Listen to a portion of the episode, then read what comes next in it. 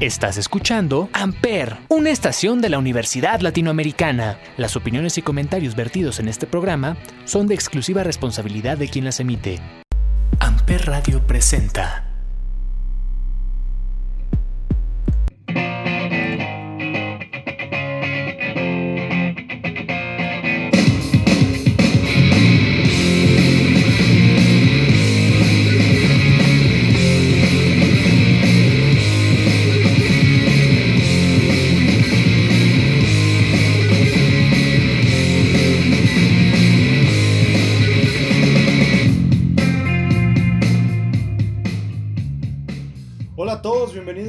Como todos los miércoles a este podcast llamado Sonidos en el Aire a través de Amper Radio de la Universidad Latinoamericana y como todos los miércoles nos acompaña Olivier. Olivier, ¿cómo estás?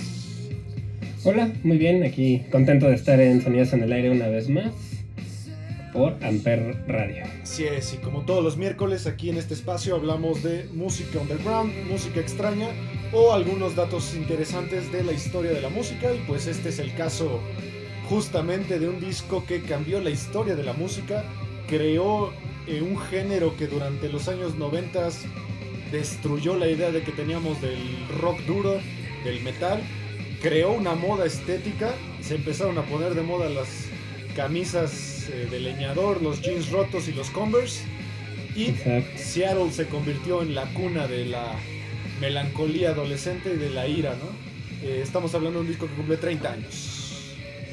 Sí, justamente aprovechando su 30 aniversario, vamos a hablar del disco Nevermind de Nirvana, que bueno, tiene todo menos ser underground porque es uno de los discos más populares del mundo, pero bueno, quisimos hablar de él porque se cumplen precisamente 30 años de que salió en un 24 de septiembre de 1991. Así es, y además de no ser underground, pues es un disco que la verdad cambió la forma en la que un artista que pues él quería simplemente ser escuchado y salir de sus problemas, de repente se convirtió en posiblemente la mayor estrella de estos años, ¿no? Que es Kurt Cobain. Sí, pues fue, fue una figura icónica de los noventas. Marcó pues, toda una época para los la generación X que se le llamaban a los jóvenes de esa época que crecieron escuchando Nirvana y, y como Kurt Cobain como una figura importante, ¿no? Que también ya hemos hablado un poco que es parte del, del grupo de los 27, del club de los 27 por haber muerto a los 27 años. Es correcto, y pues también porque el disco, además de cumplir 30 años, entró en una polémica en las últimas semanas debido a que el famoso bebé de la portada, que ahora es un señor de 30 años, eh, está demandando a la banda porque pues los acusa de que pues él no, no sabía que iba a salir desnudo y los, los está acusando de que lo pusieron como un trabajador sexual. Sí, algo muy chistoso, ¿no? Bueno, raro porque se llama Spencer Elden, el chico que fue el bebé de la portada y bueno, pues ahora argumenta que, que la portada puede ser utilizada como abuso sexual y está demandando a la, a la banda de después de 30 años, ¿no? Así es. Algo interesante de esta portada es que al principio, pues la disquera no estaba muy a favor de poner eh, los genitales del bebé. Y entonces Kurt Cobain pues sugirió que se pusiera una estampa en, la, en los genitales que dijera, si esto te ofende es que eres un pedófilo encubierto. Y pues obviamente la disquera prefirió poner los genitales a tener un disco que dijera la palabra pedofilia en, en la portada, ¿no? Sí, claro, claro. Yo también leí que, que la idea de la portada es porque Kurt Cobain estaba como investigando sobre el parto en el agua y Ah, que era una, idea, era una idea que a él le llamaba mucho la atención.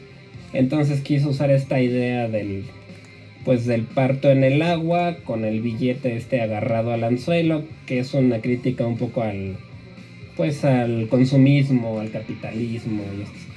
Sí, eh, bueno, como trasfondo vamos a hablar un poquito de qué pasaba con Nirvana antes de sacar esta, la que muchos consideran su obra maestra.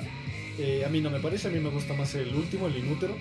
Eh, antes de este disco pues ya habían sacado su ópera prima que es el Bleach.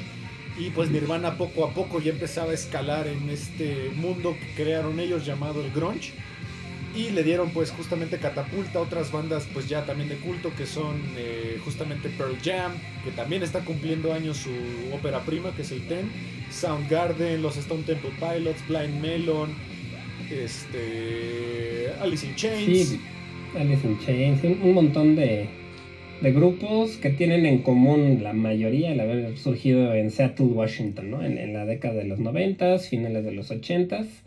Este, surge este género en, eh, del grunge en Estados Unidos que muchos dicen que fue una reacción al hair metal y a todas estas bandas que en los 80 eran los reyes de la música, ¿no? Como Motley Crue, Cinderella, Poison, este, Twisted Sister, todo ese tipo de bandas que eran pues mucho glamour, mucho maquillaje, muchos instrumentos, este, muchos arreglos.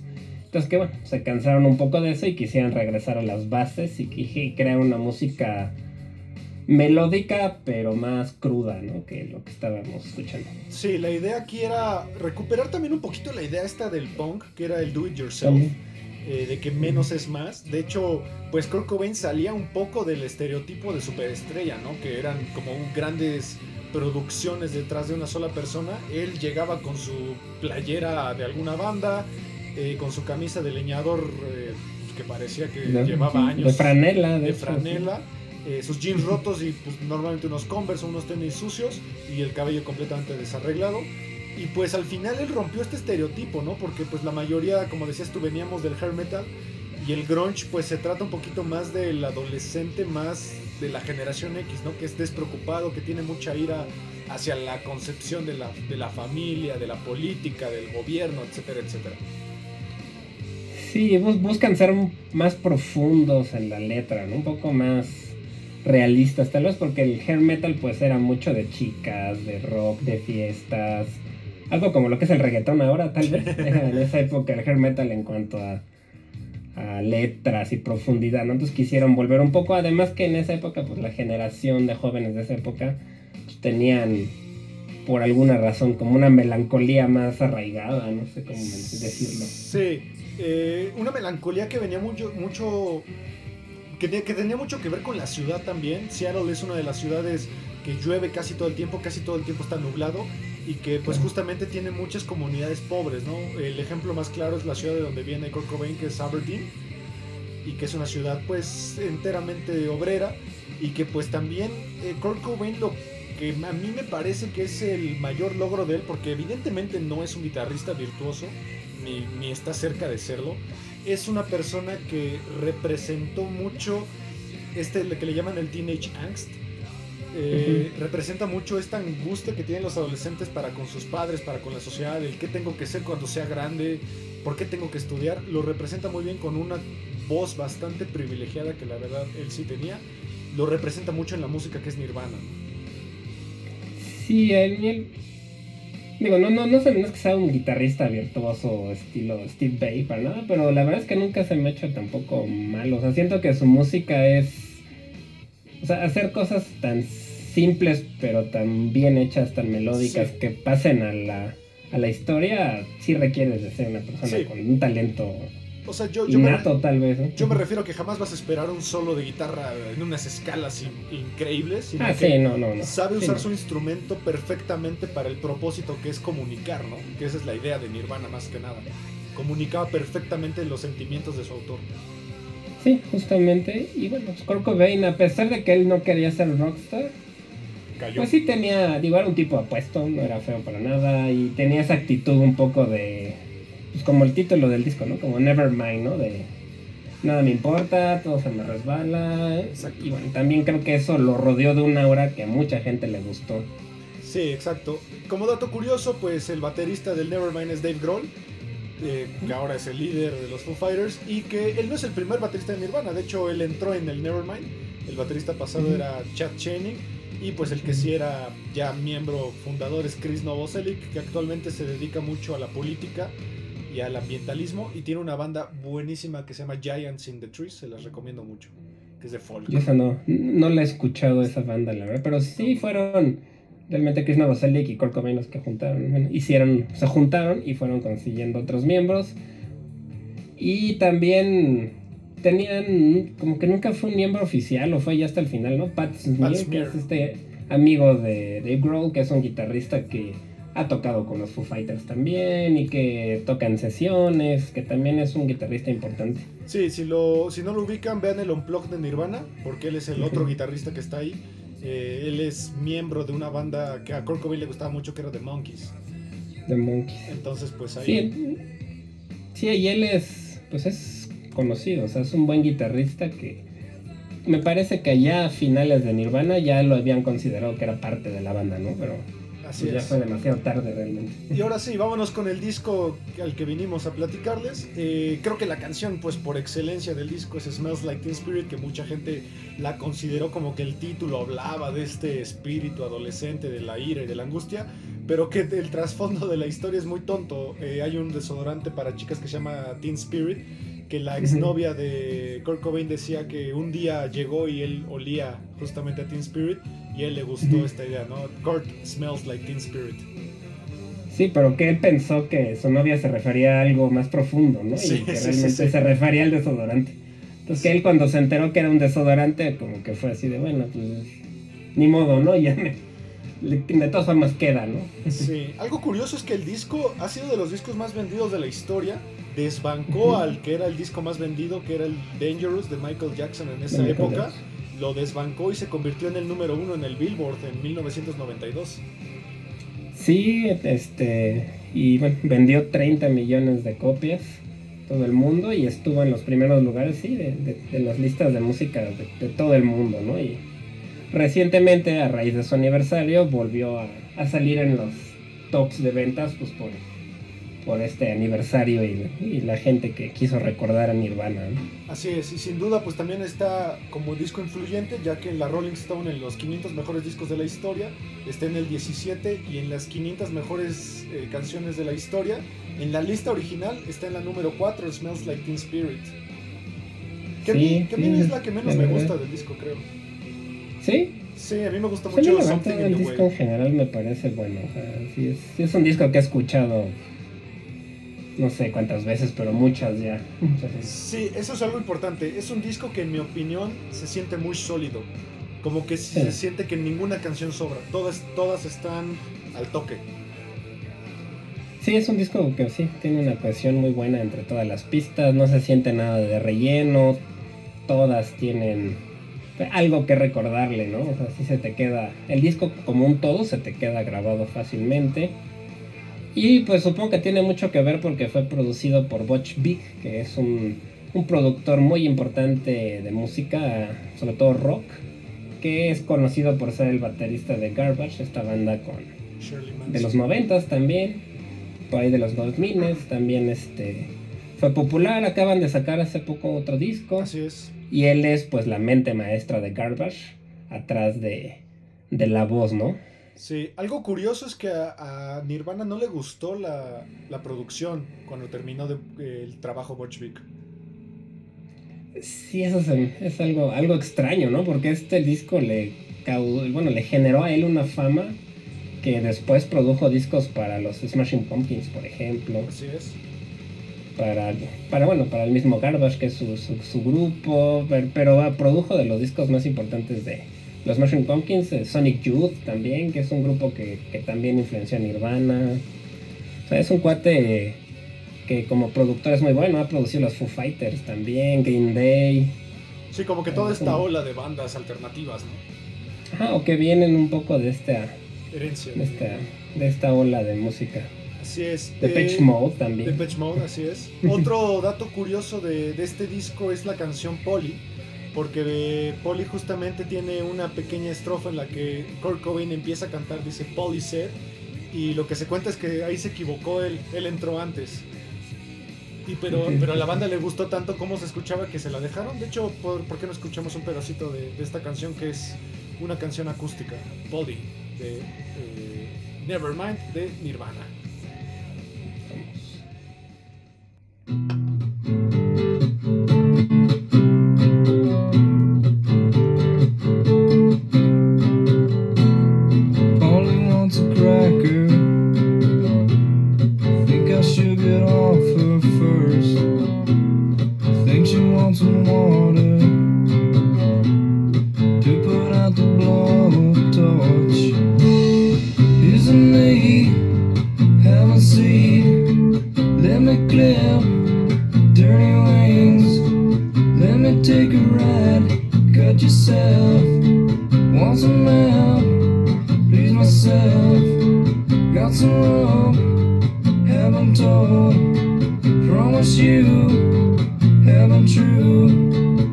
Take a ride.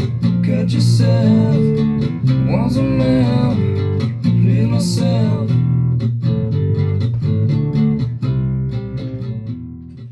Bueno, esto fue Polly de Nevermind de Nirvana, una canción que pues tiene algunos errorcillos. No sé si alguien notó que al principio de la canción como que la misma guitarra entra antes o parece como que hasta se equivoca de acorde, ¿no? Sí, pero yo creo que esos errores muchas veces son lo que le dan ese toque especial a muchas canciones, a muchas grabaciones, ¿no? Cuando es todo súper perfecto, hasta se escucha falso a veces. Sí, otra cosa interesante es la canción Come As You Are, porque es una canción que al final se convirtió en un lema de Kurt Cobain, porque justamente en la ciudad natal que es Aberdeen de, de Kurt hay algunas bancas, hay una banca en particular que dice la frase Come As You Are, que los fans lo pusieron en honor a, a que estabas entrando ¿no? a la ciudad de Kurt al pueblo más bien. Sí, y bueno, como anécdota personal, esa es la primera canción que yo aprendí a tocar en la guitarra, me la enseñó un amigo así de, mira esta, o sea, aquí se toca una de Nirvana. Y fue así, la primera vez que agarré una guitarra y toqué una melodía fue el, el intro de Come As You Are. Creo que es algo, algo que también Nirvana como- heredó mucho ¿no? a, a la gente, que son canciones muy sencillas de aprender. De hecho, creo que la primera canción que yo aprendí en mi vida es Something in the Way, eh, porque al final son dos acordes, nada más. Sí, y Like Teen Spirit, like Teen Spirit también es una rola que te enseñan a tocar rap, luego, luego cuando empiezas a tomar clases, ¿no? Es muy... Y creo que a mí eso se me hace un mérito, que puedas hacer música así, sencilla, que no necesites ser un virtuoso, un, Una producción Pues muy sí. grande. uno con producción grande, porque pues, si escuchan tiene muy poca instrumentación más que los instrumentos normales. Guitarra, bajo, batería, voz y se acabó, ¿no? Es un trío también, aunque al final había un cuarto por ahí que iba y venía, pero bueno. Exacto. Entonces creo, creo que ese es uno de los de las virtudes de, de Nirvana, ¿no? Sí, esa es mi canción favorita creo que del disco.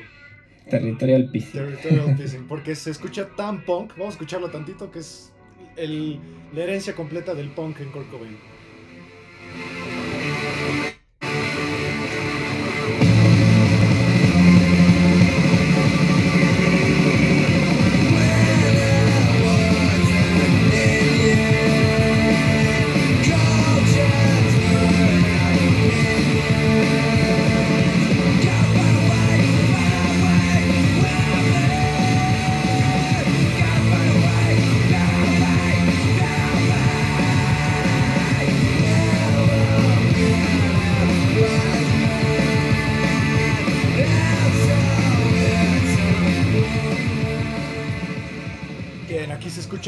Perfectamente como esta herencia del punk más tradicional de, de los años 70, muy al estilo de, de los Ramones, ¿no? Como que una canción rápida y que va al grano.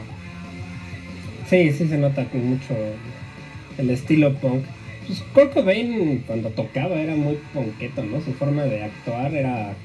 pues, se movía por el escenario, saltaba, destrozaba guitarras, era muy... eh, Hay una...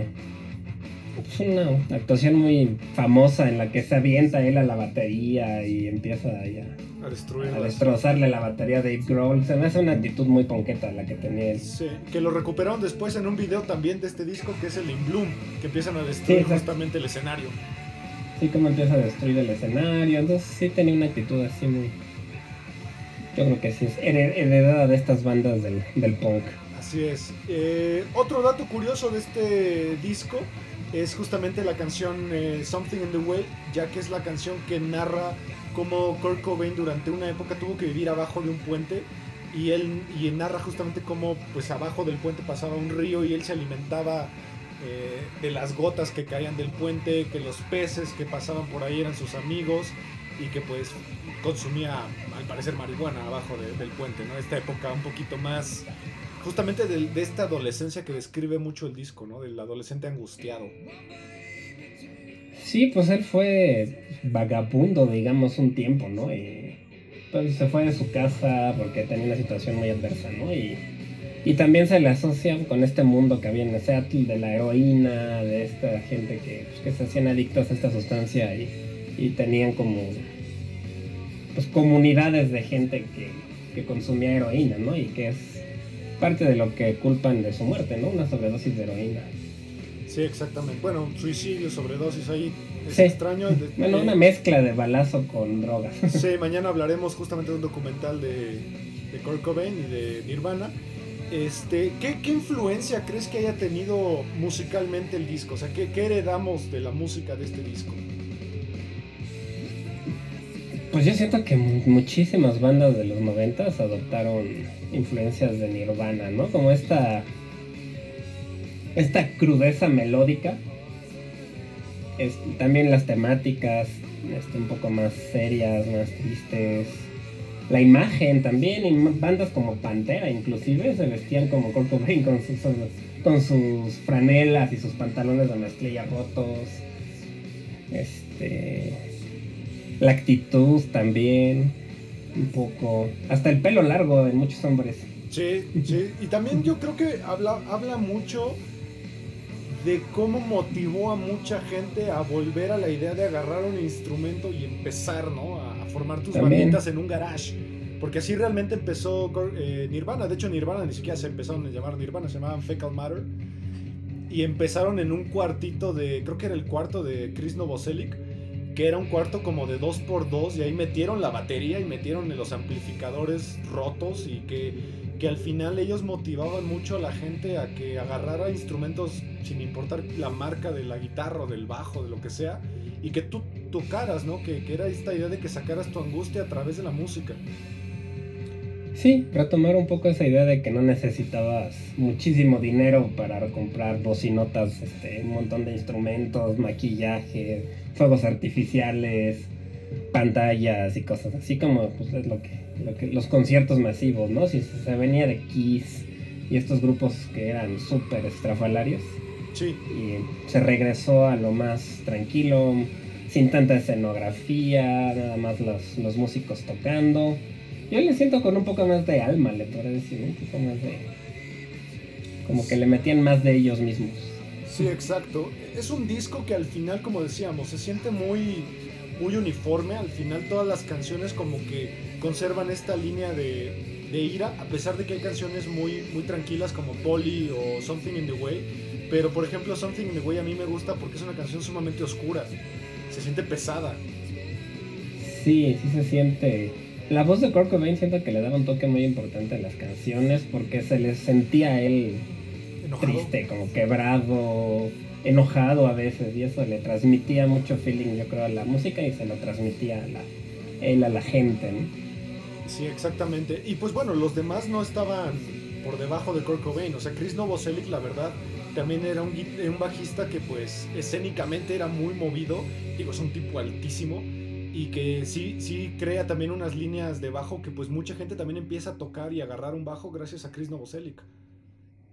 Sí, también tiene unas líneas de bajo bastante conocidas y fáciles de aprender, sí es cierto. Sobre todo La batería, Lithium. pues también. Lithium, El creo rol que es muy una- simple, ¿no? una- Intros, justo en los intros sonaba. Sí, bueno, Igual la batería, también muchos bateristas empiezan con canciones de Nirvana. Y que no son sencillas, ¿eh? Dave Grohl, a pesar de No, muchas Grohl no. cosas, es un baterista complejo, muy rápido y que tiene una potencia muy, muy interesante. Sí. Y algo que me gustaba de Nirvana es que por lo menos parece que entre ellos tres no tenían una rivalidad muy grande, ¿no? O sea, como que sabían que Kurt Cobain era como la figura y los otros le estaban contentos de estar donde estaban y, y como que no se metían el uno con el otro, ¿no? Parece. Sí, exactamente. Cosa que pasa mucho con otras bandas. Eh, yo, yo recuerdo mucho el caso, por ejemplo, de Porcupine Tree, que ahí el líder absoluto, sin duda, es Steven Wilson, y que muchas veces a Steven Wilson se le ha apodado el. ¿Cómo se llama? El tirano condescendiente, porque como que a veces les deja. Pueden componer algo, pero pues al final la idea es mía. Y aquí, como que todos estaban uniformemente con la idea de que, Chris, de que Kurt Cobain era pues el alma, ¿no? De, de Nirvana. Sí, la verdad es que, que sí, parecía que estaban a gusto con eso y bueno, les trajo mucho dinero, ¿no? También, entonces no tenía mucho por qué quejarse en esa, en esa, en ese departamento. Así Y a- otra cosa curiosa es que este disco salió a la par de otros discos muy importantes como el Bad Motor Finger de Soundgarden, que Soundgarden es una banda también de grunge. Fue una banda. Ya murió el vocalista principal. Chris Cornell, Cornell. también fue muy importante en esta época. Salió el mismo año que el Blood Sugar Sex Magic de los Red Hot. Chili Peppers. El Ten de Entonces- Pearl Jam, ¿no? También está por ahí.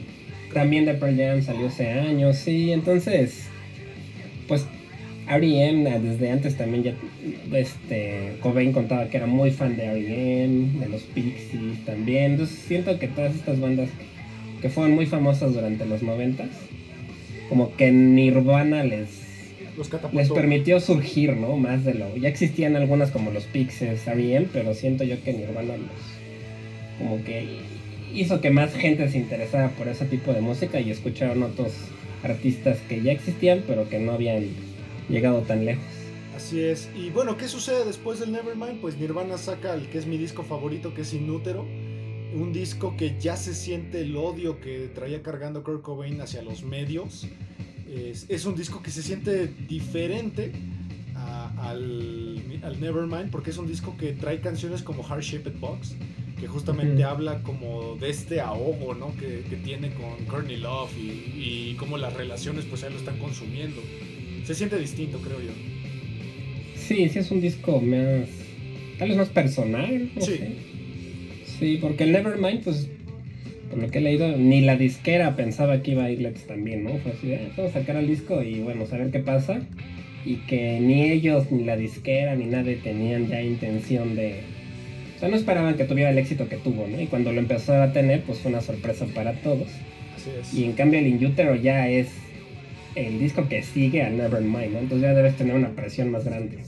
Así es. Eh, también lo, lo meten en el número uno de los 100 mejores discos de los 90. Ahí no estoy muy Sí, es- seguro. Pues que en los 90 hay muchísimas cosas. Yo, yo metería sin duda el OK Computer de Radiohead. Sí, Ra- Radiohead podría ser. Que también Radiohead al principio tenía ahí algunas cosas rockeras, ¿no? Super, groncheras, digamos. El Pablo Pablo tiene, sí tiene guitarras ahí que son, podrían haber estado inspiradas un poco en el grunge también.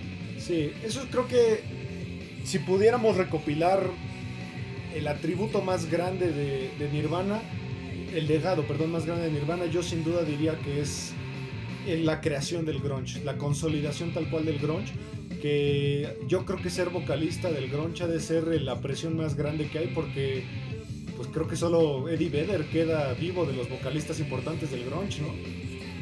Sí, de, de los originales, sí, ya todos han, Chris Cornell se ya han fue. fallecido todos. Se fue Chris Cornell, se fue Kurt Cobain, se fue el vocalista del Blind Melon, se fue Lynn Stiley de Alice in Chains, se fue Scott Weiland de los Stone Temple Pilots. Sí, han muerto y tiene poco que empezaron a morir todos ellos, ¿no? O sea, fue- hubo un año que murió un montón. pues. Quedan los Melvins, aunque no sé si considerarlos o no grunge. Mucha gente los considera grunge, pero a mí se me hace más experimental, ¿no? Yo, los Melvis diría que es Sludge. No sé, pero bueno, ese, es- ahí sigue el Os- Osborne, ¿no? Se llama el, Sí, los exactamente. Melvins. Y que, Pero sí hay un montón de grupos que surgieron en esta época, ¿no? que- Como Butthole Surfers, por ejemplo, también. Exacto, y que también eh, Nirvana le dio la, la puerta grande a lo que ahora conocemos como el rock alternativo, ¿no? Como este Sí, rock justo. que no está ni orientado al metal, ni tampoco está orientado al pop, sino que es una propuesta más, lo que a mí me gusta decir que es garajera, Sí, sí, sí. sucio, que es un cold rock sucio. Sí, sí, sí, sí. que- que- por ejemplo, los Chili Peppers todavía pueden entrar en esa área, el del alternativo, los Smashing Pumpkins, Así que es. son bandas que siguen vigentes aunque ya no tienen la exposición que tuvieron en su momento. Sí, Bueno, exacto. los, los Chili Peppers, bueno, no sé, pero sí, no sé en qué los metería, pues alternativo Funk. tal vez, ¿no? Yo diría que es Funk. funk rock. Funk, Eh, Sí, tiene una mezcla, sí. El principal puede ser el funk, pero también son de esta época. exacto. Pero sí, como dices, ¿no? el importante vivo vocalista Eddie Vedder y ya, los demás ya. Exacto, y Ya que al final, pues bueno, Kurt Cobain, como pues ya todos sabremos, tuvo un final trágico, ya hablamos de él en el especial de El Club de los 27, pero sin duda Nevermind es un disco que más allá de la música provocó un movimiento en los adolescentes, ¿no? A mí, pues, creo que a ninguno de los dos nos tocó tan adolescentes. Yo ni había nacido. Tú eras niño, ¿no? No. Todavía. Yo era, cuando murió él, yo, yo era niño. Cuando yo empecé a escuchar a Nirvana fue cuando estaba en la prepa, o sea, como 99, 2000. Ya había fallecido Kurt Cobain cuando yo empecé a escucharlo realmente. Pero por ejemplo, un ejemplo que se me hace padre es el video, el de the Extreme Spirit, que están los chicos ahí como en el campo, este, como rebeldes, todos aventando cosas. Se me hace que representa muy bien el espíritu de esa, de esa época, los, un poco más de rebeldía, de nostalgia, Sí. de Dato- en la juventud. Dato curioso de ese video, el conserje que sale no era un actor, sí era un conserje de verdad de una escuela, pero le encantaba la banda. Entonces lo Y aprovechó, ¿no? Sí, Y también tienen buenos videos, ¿no? Sí. Heart Box también es muy conceptual, por ejemplo. El In Bloom es muy, el In Bloom es muy bueno. Y el Lithium, que es como esa fuerza en vivo, ¿no? De Nirvana. Sí, que de hecho ellos estaban en la época más importante de MTV también, ¿no? Sí. Entonces fueron de estos videos que se veían en todo el mundo a través de MTV. Sí es. Y algo curioso para los que les gusta coleccionar también cosas, hay una figura que sacó eh, los juguetes McFarlane justamente del Kurt Cobain de Smells Like Teen Spirit, con su guitarra y su suéter este verde con rayas. ¿no? Sí, su suéter icónico, que también muchos usaban, empezaron a usar suéteres por él para Sí. copiarle un poco, un poco su imagen y La ropa rota, ¿no? Como que empezó ahí también la moda de los jeans rotos. ajá, las rodillas rotas, los jeans como de, de- de abajo todos descosidos. Ajá, el, el no como. No el andar como sucio como tal, pero no ser tan fijado en la imagen así de. Sí. Digamos que no. Contrario a la metrosexualidad que. Sí, algunos todavía lo mantenemos vigente, ¿no? A pesar de las quejas de las esposas quizá, pero todavía mantenemos vigente ese espíritu. Y pues bueno, al final eh, Nevermind está en el lugar que se merece. Es un disco que de principio a fin no se, no se, can- no se siente cansancio, es un disco que sientes la ira de- del adolescente y creo que te transporta a la adolescencia a pesar de la edad que tengas. ¿no? Sí, es un disco que se siente auténtico. Y también me llama la atención que es un grupo que inclusive bandas metaleras como Metallica y cosas así lo han hablado de que es un disco importante, de que lo admiran, de que cuando lo escucharon les parecía excelente, ¿no? O sea, Sí, porque es un grupo que también me parece que le puede gustar a un amplio espectro de personas, ¿no? Te puede gustar el pop y, te- y puedes escuchar el Nevermind, te puede gustar el metal y puedes escuchar el Nevermind. Entonces como es un disco amigable que mucha gente puede disfrutar. Sí, amigable a ratos, ¿no? Porque también, como Sí. decíamos, Territorial Pissing es una canción muy brusca, pero la que estamos escuchando en este momento es una canción que te puede transpor- transportar a muchos lugares muy interesantes y creo que esa es la magia, ¿no? De este disco. Sí, sí, tiene canciones como Something in the Way, es una canción muy tranquila, muy balada inclusive. Muy- Así es. Y pues bueno, este fue justamente el, el especial que quisimos hacer de los 30 años de un disco que cambió la historia, que sin duda marcó los 90s y que nos dio pues tal vez a uno de los artistas más importantes de la historia de la música y que lamentablemente ya no lo tenemos. Sí, bueno, se convirtió en un, un miembro más del club de los 27. y, pues, esperemos que ya no haya más, quién sabe. Pues sí, ojalá. Así que, pues bueno, gracias por escucharnos en este especial del 30 aniversario del Nevermind. Nosotros somos Sonidos en el Aire eh, a través de Amperra de la Universidad Latinoamericana y como todos los miércoles, Olivier, muchas gracias por acompañarnos. Gracias a ti también, Ismael, y gracias a, los que nos escuchan. No, no se olviden de checar los otros proyectos de Amper Radio. Así es, y nos quedamos con esta canción, Something in the Way del Nevermind de Nirvana. Nos vemos el próximo miércoles. Muchas gracias. Hasta la próxima.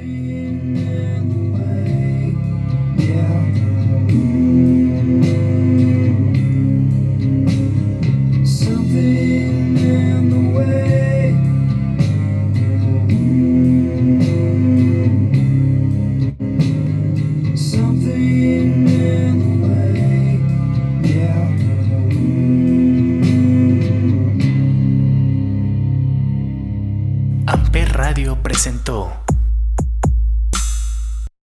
Amper, donde tú haces la radio.